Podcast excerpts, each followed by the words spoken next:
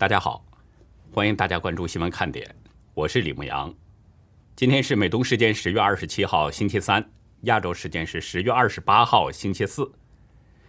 美国国务卿布林肯二十七号宣布，国务院计划成立新的网络安全局，应对猖獗的网络攻击。过去几个月，美国和盟友一起查明了俄罗斯和中共在进行恶意网络行动，但中共从不承认。美国联邦通信委员会二十六号宣布吊销中国电信美洲公司在美国国内提供洲际和国际通信服务的授权许可，同时要求中国电信在命令公布的六天之内停止任何国内和国际通信服务。南华早报二十七号独家报道，欧洲议会多名议员将在下周前访问台湾，领队是法国的议员莱克斯曼。今年的三月，莱克斯曼因为批评中共人权问题。曾遭到中共制裁。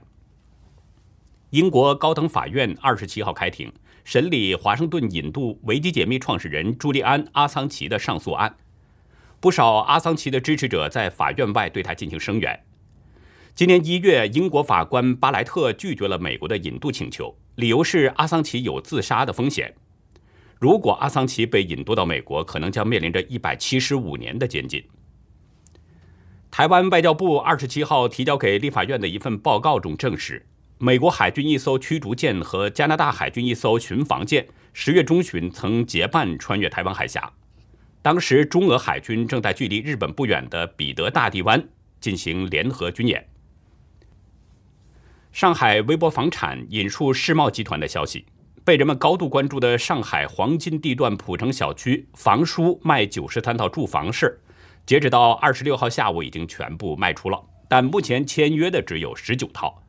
有相关人士指出，房叔持有二十八年，房价翻了一百倍。截止到美东时间十月二十七号下午两点，全球新增确诊中共病毒人数是四十七万四千九百八十八人，总确诊人数达到了两亿四千五百二十七万五千四百八十四人，单日死亡是八千九百零九人。累计死亡总数是四百九十七万八千七百二十五人。下面进入今天的话题。美国国务卿布林肯昨天正式声明，力挺台湾参与联合国系统，这激怒了两条中共战狼出来撕咬。作为美国第四高官，布林肯的声明究竟说明了什么呢？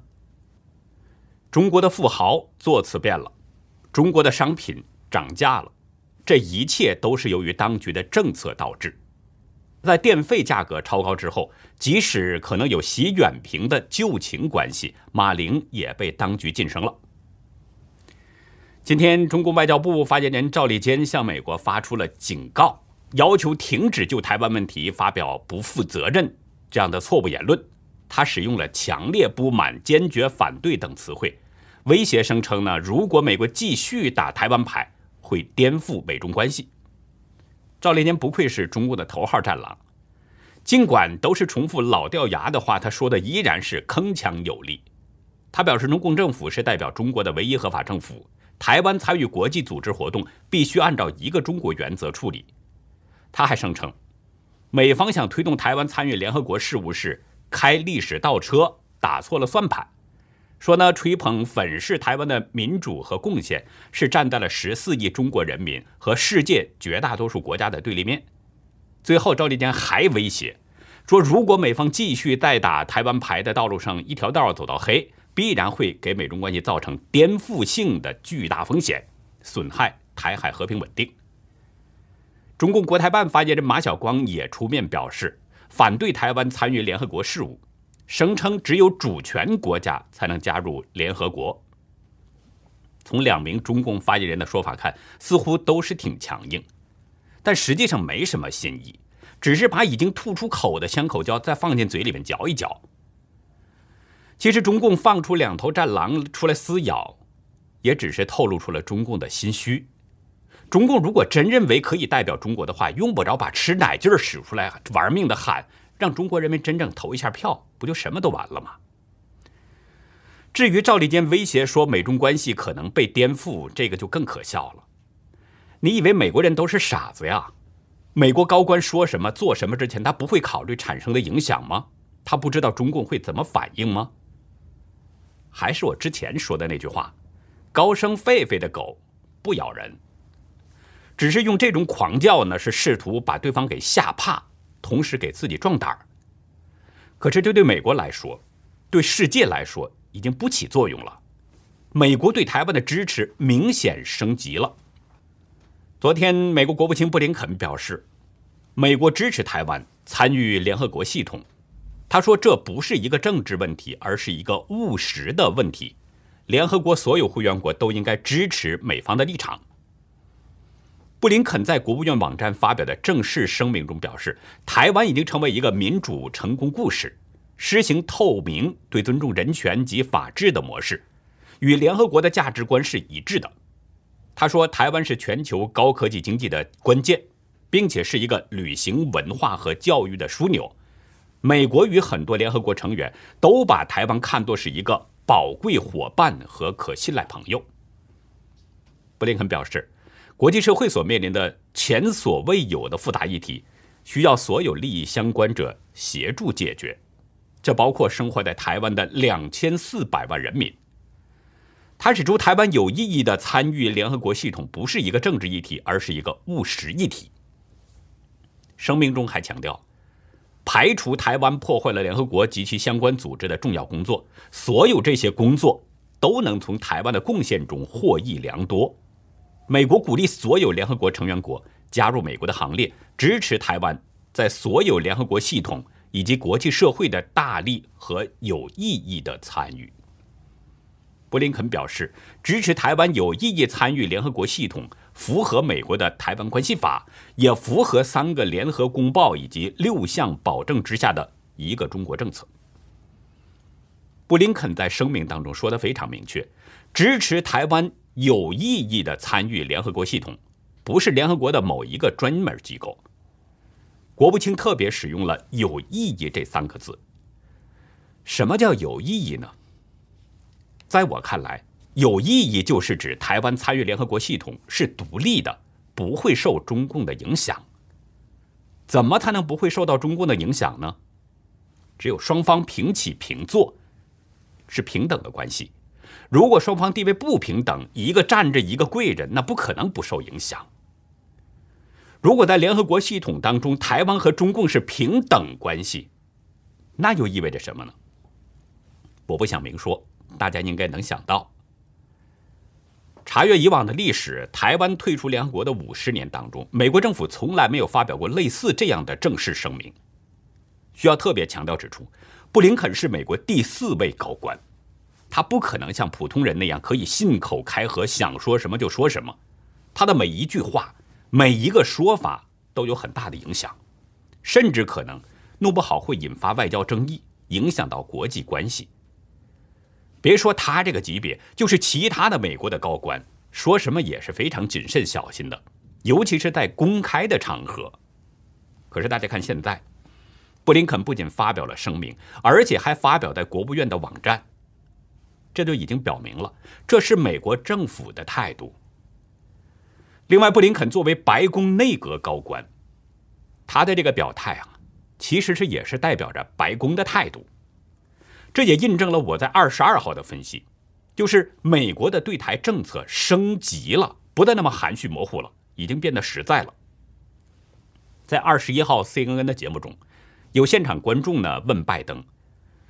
台湾如果遭到中共的攻击，美国会不会防卫台湾？拜登回答非常简单直接，连说了两个 yes。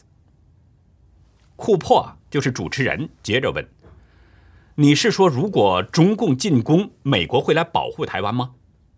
拜登说：“是的，我们对此有承诺。”另外，在八月十九号，拜登对 ABC 也说过同样的话，他说：“如果真有人入侵，”或对我们的北约盟友采取行动，我们会做出回应。日本是这样，韩国是这样，台湾也是这样。我不认为美国顶级高官会频频出现口误，口误的说法站不住脚。我坚持认为，美国的对台政策已经发生了转变了，变得越来越清晰了，越来越实在了。中共体制内学者、人民大学教授石英红。在拜登二十一号表态之后，他就对《南华早报》表示：“美国正在转向与台湾加强安全合作。那现在他又出来说话了，鼓励台湾参与联合国系统，就是对台湾的支持升级。石英红认为，美国支持台湾是一点一点的，一个中国政策的意义正在缩小，它正在变成一个空壳。毫无疑问。布林肯的这份声明分量很重，所以呢，台湾当局是迅速对布林肯的声明做出了积极回应。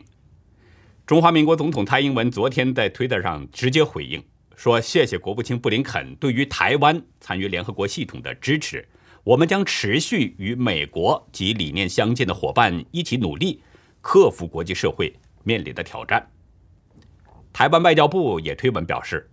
感谢布林肯把台湾看作美国重要合作伙伴和民主模式的表述，这种支持对有效应对全球挑战至关重要。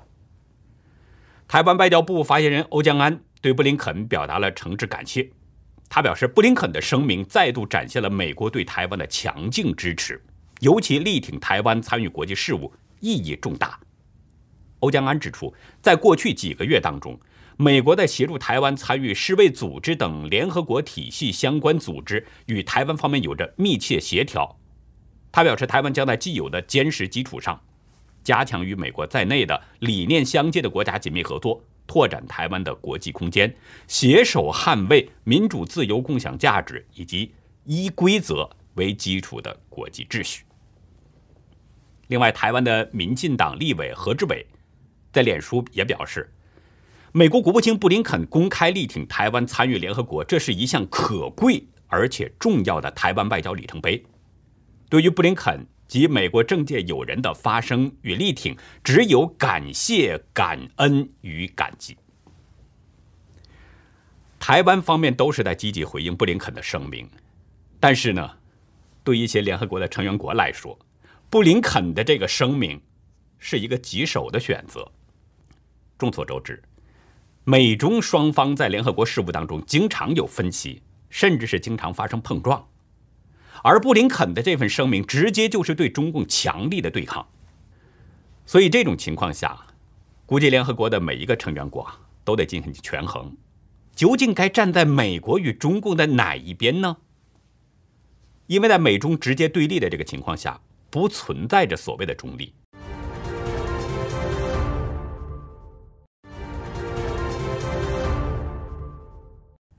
在正义和邪恶之间，所谓的中立就是在纵容并且支持邪恶，就等于是在表态了。那也就是说呢，联合国的每个成员国都得二选一当中选择，要么继续被中共金钱利益收买，跟邪恶为伍，与美国等代表自由公益的西方国家对立；要么呢，从善如流，站在美国为首的自由民主这一边，力挺台湾，同时打击中共。这对一些穷小国家来说啊，这可能是一个比较艰难的选择，但是又不得不面对这么一个事情。所以呢，过不了多久，估计联合国的会员国成员当中，可能就会出现两极分化的情况。一面是呢以中共为代表的共产邪恶阵营，另一面是以美国为代表的自由民主阵营。胡润研究院今天发表了《二零二一胡润百富榜》。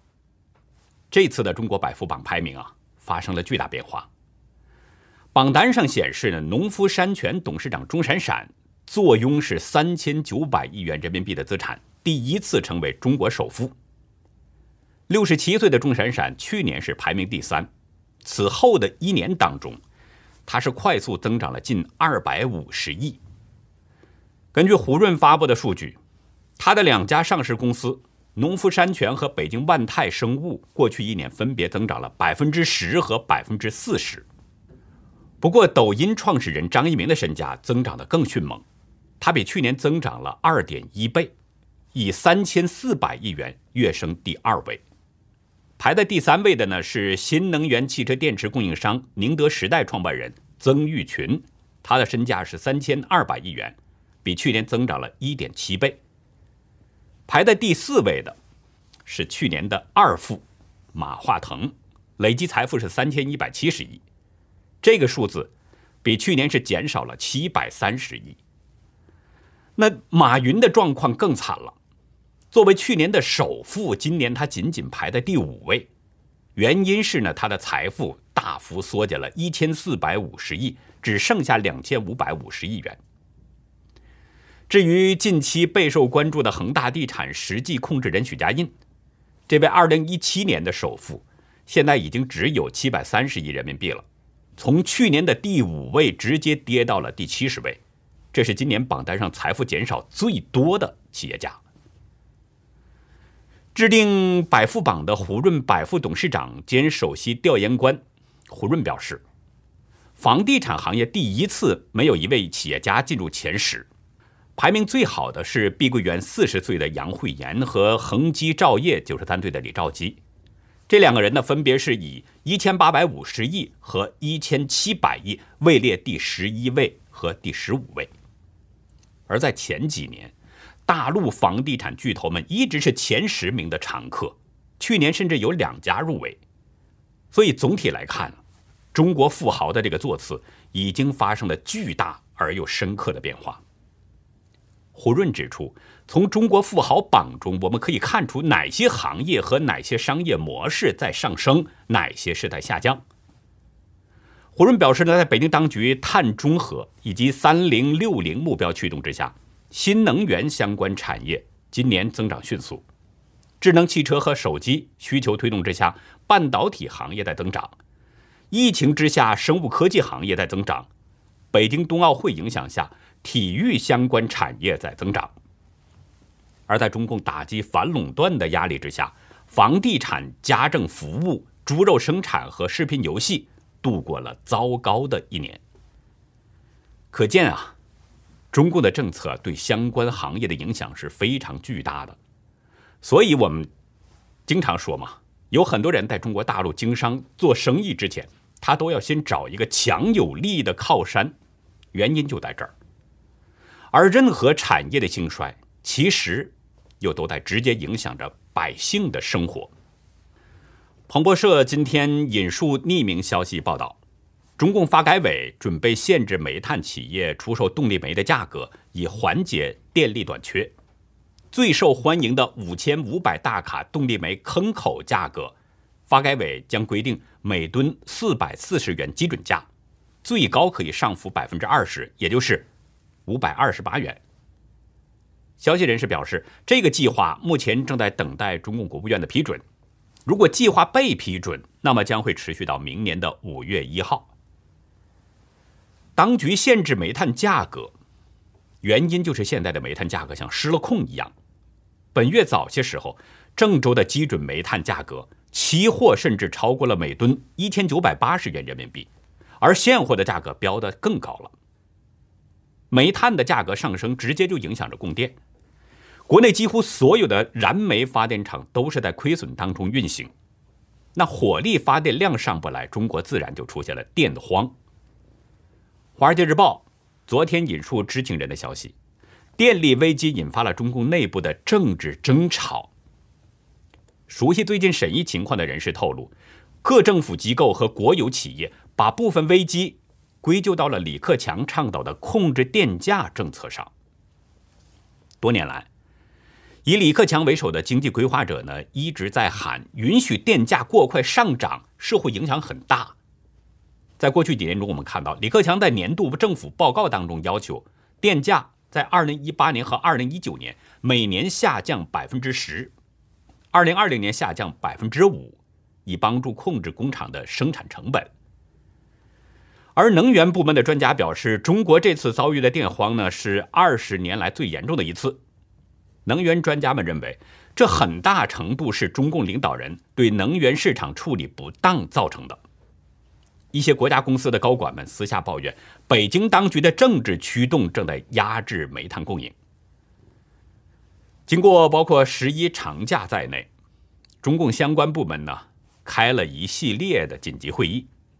两位消息人士介绍，最终习近平是拍板放松电价控制，也就是说，中共允许对用电大户的价格进行自由浮动。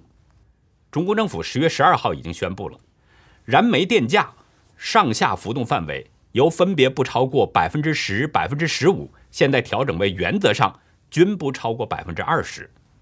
高耗能行业由市场交易形成价格，不受上浮百分之二十的限制。中共最高领导人拍板了，不少大陆的省份那就立即应声而动，对电价进行了调整。截止到二十三号，至少有十七个省份向上浮动了电价，其中广西、云南、贵州和宁夏的浮动幅度是百分之五十，内蒙古更了不得了，保底电价比原有电价上浮了百分之八十。证券时报引述一位建材业内的人士说呢，电价上涨之后啊，长期肯定会增加成本。华东一家大型化工企业人士指出，用电是刚需，在本企业当中，用电成本占了生产总成本的百分之十左右。咨询公司 AZ 中国总经理保罗·阿德金斯表示，在缺电和高电价的这个综合影响之下呢，那么下游行业已经受到了伤害，这将使情况雪上加霜。企业当然不做亏本生意。我们之前已经说过几次了，企业的每一分成本，它都要想办法赚回来，甚至赚得更多。那企业赚钱的方法当然只有两种，一种就是降低成本，但这显然已经不可能了。那么也就是说呢，只剩下了最后一种，就是提高商品价格。羊毛出在羊身上，最终还得由终端消费者老百姓来买单。说到这儿呢。插一点题外话。前天啊，节目中提到了大陆女星马玲，她在微博中晒出了七月份的电费单，上面显示是十三万五千五百七十元人民币。在她发出那则微博之后呢，仅仅过了一个小时，发现电费又蹿升了近两万。可是她当时家里边只开了电视、电灯和一台 WiFi。马玲在微博中惊呼：“国家电网太可怕了，只是照明要十余万元，怎么会发生这种奇异的事情？一个月十三万元的电费，这是什么意思？这是要诈骗吗？敲诈勒索啊？”马玲的大胆直言呐，在当今杀富济官和整肃演艺界的这个大背景之下，格外引人注意。所以呢，有网友向我们爆料了。一位网友看过我们的节目之后呢，昨天向我们爆料了。我这里先说明一下，这位网友早前也是体制内的人士。网友呢写道：“节目里提到的马玲可不是一般的演员，很早就创立了自己的服装品牌。听说她曾经是席远平的前女友，席远平那时在香港可能已经开始经商，他人很低调，知道的人很少。”习远平就是习近平的弟弟。这个爆料啊，我没有办法证实。如果是真的，那就是说马林跟习近平的弟弟习远平曾经有过那么一段缘分。不过不知道什么原因啊，两个人最终没有走到一起。不知道马林在微博中直言质问国家电网，是不是跟他与习远平的那段旧情有关？如果是。他可能错估了形势了。就在他发出微博的第二天，马玲突然把所有内容都删掉了。前天呢，在回复网友当中，他留言说：“太可怕了，没有安全感，连续三天彻夜无眠，没有任何安全感。”他们说，删了才能解决问题。从马玲的这个留言来看，很可能是相关部门对他进行了施压，所以在压力之下。即便是真有习远平的这点关系，现在也不好使了。在三十六计当中，第一计呢叫做瞒天过海，说的是唐太宗李世民亲率大军征伐辽东，遇到大海所阻，于是呢大将薛仁贵把太宗骗到船只改装的营帐当中饮酒，实际上是让太宗在不知不觉当中一起渡海。旅居德国的著名水利专家王维洛，他出了一本书，名字叫《三峡工程三十六计》。在今天的红潮看点呢，我们就来聊一聊三峡工程是如何瞒天过海上马的。欢迎大家到会员区了解更多。